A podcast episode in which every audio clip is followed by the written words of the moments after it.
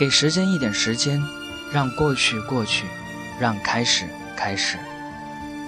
爱你现在的时光，过去的已经过去了，较什么劲儿呢？未来的还没有来，你焦虑什么？青春该怎么过？不计后果的过。各位亲爱的听众朋友们，大家好，这里是格子时光，当文字遇上声音，给你不一样的精彩。我是主播小雨。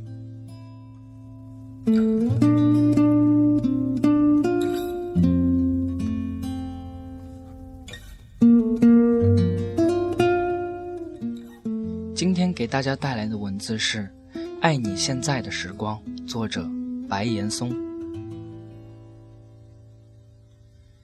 有很多的年轻人会问我，说现在的社会不良现象都是凭父亲有关系，看相貌等等。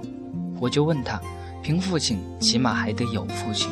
我八岁的时候，父亲就去世了，我母亲一个人带大我们哥俩。我们在内蒙古偏远的地方长大，离苏联最近。我在北京没有一个亲戚，我没有因为自己的工作送过一个回礼，我不也走到今天了吗？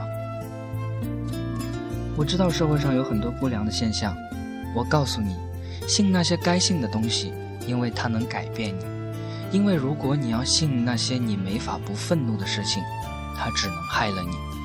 所以信正直的道理，论相貌，你怎么也比我强，你不也看顺眼了？现在觉得我很好看。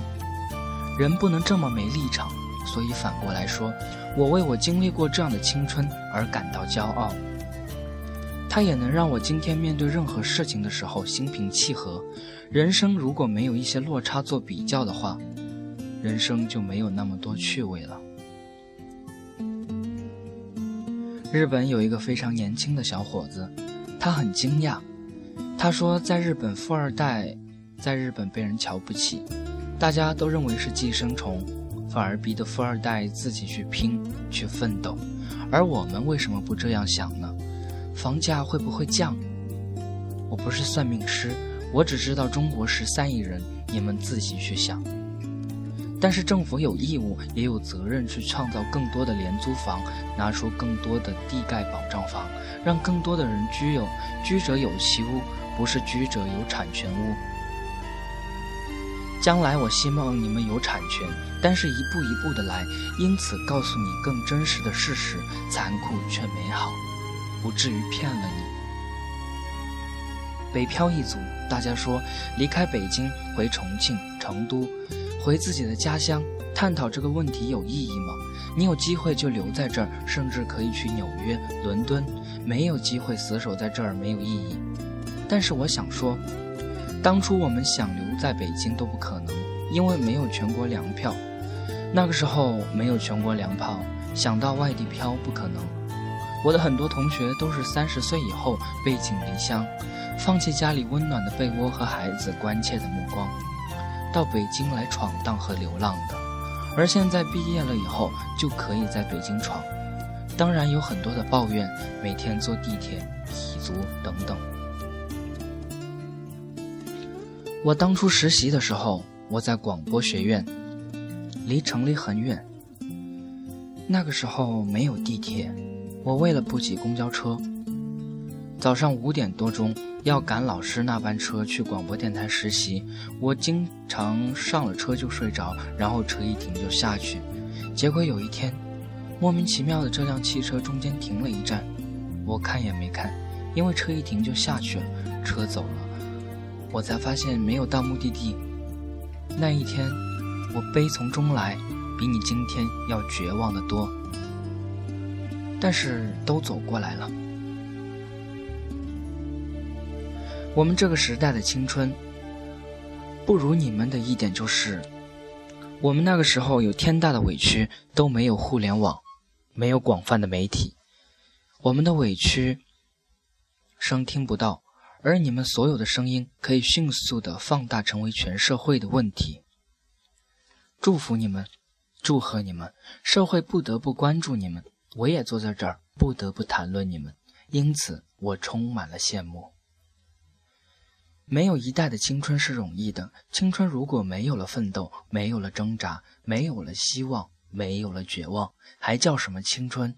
举一个例子，我在大学的时候，我们学校流行一首诗，回忆的时候才知道，我们那个时候也不怎么好。我们那个时候流行二十一岁走出青春的沼泽地。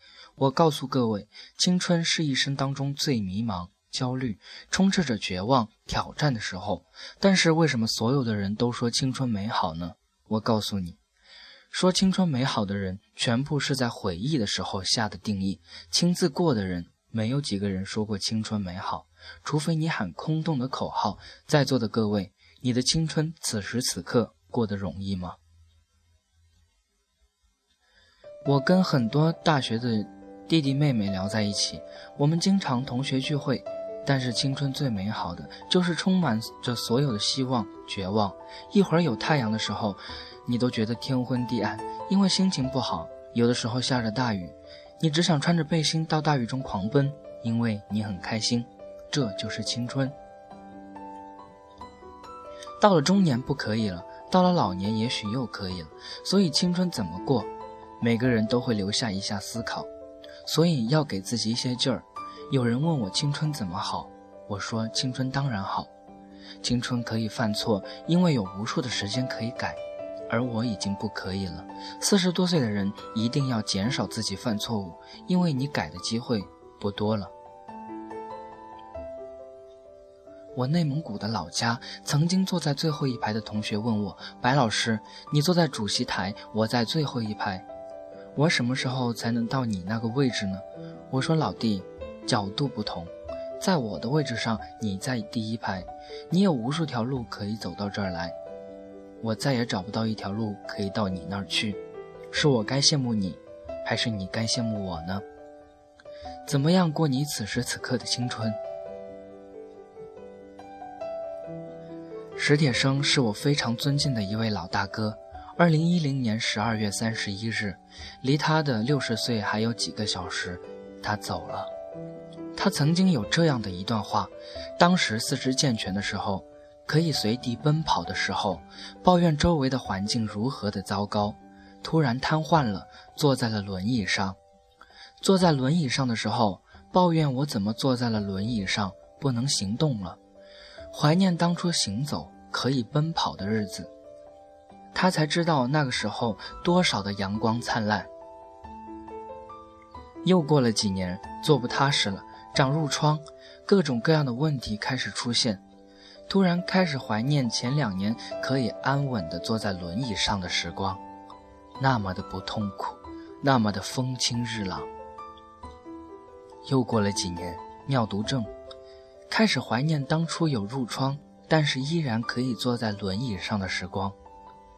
又过了一些年，要透析了，不断的透析，一天清醒的时间越来越少，还是怀念刚尿毒症的那会儿时光。所以史铁生说，生命中永远有一个更，为什么不去珍惜呢？大学中为了未来忧虑，失去了美好的四年，你值吗？如果我们要为未来忧虑的话，你拥有一辈子的机会，难道你为了你会为了你的未来一辈子的忧虑吗？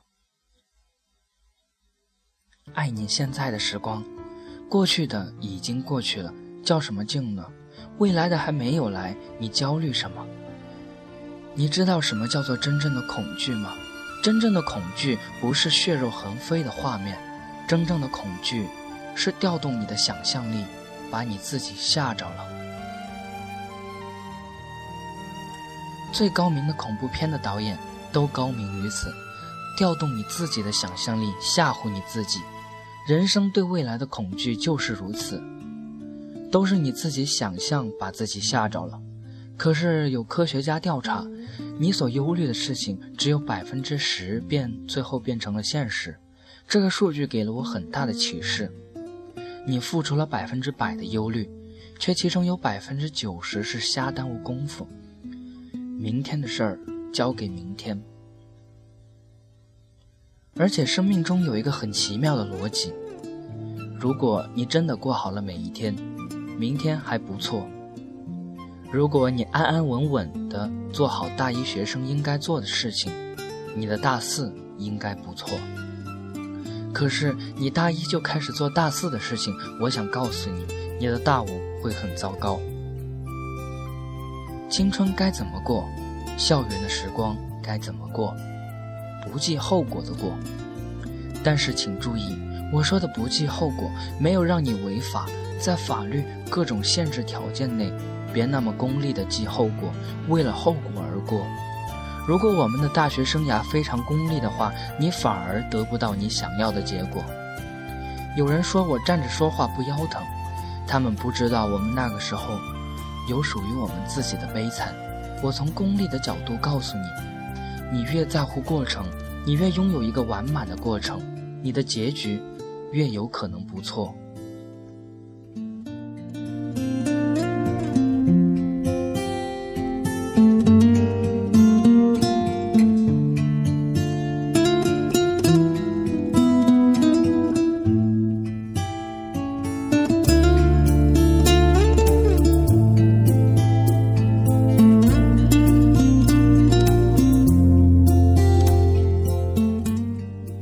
在当下，未来都是由现在导致的。现在好好过，未来就不会差。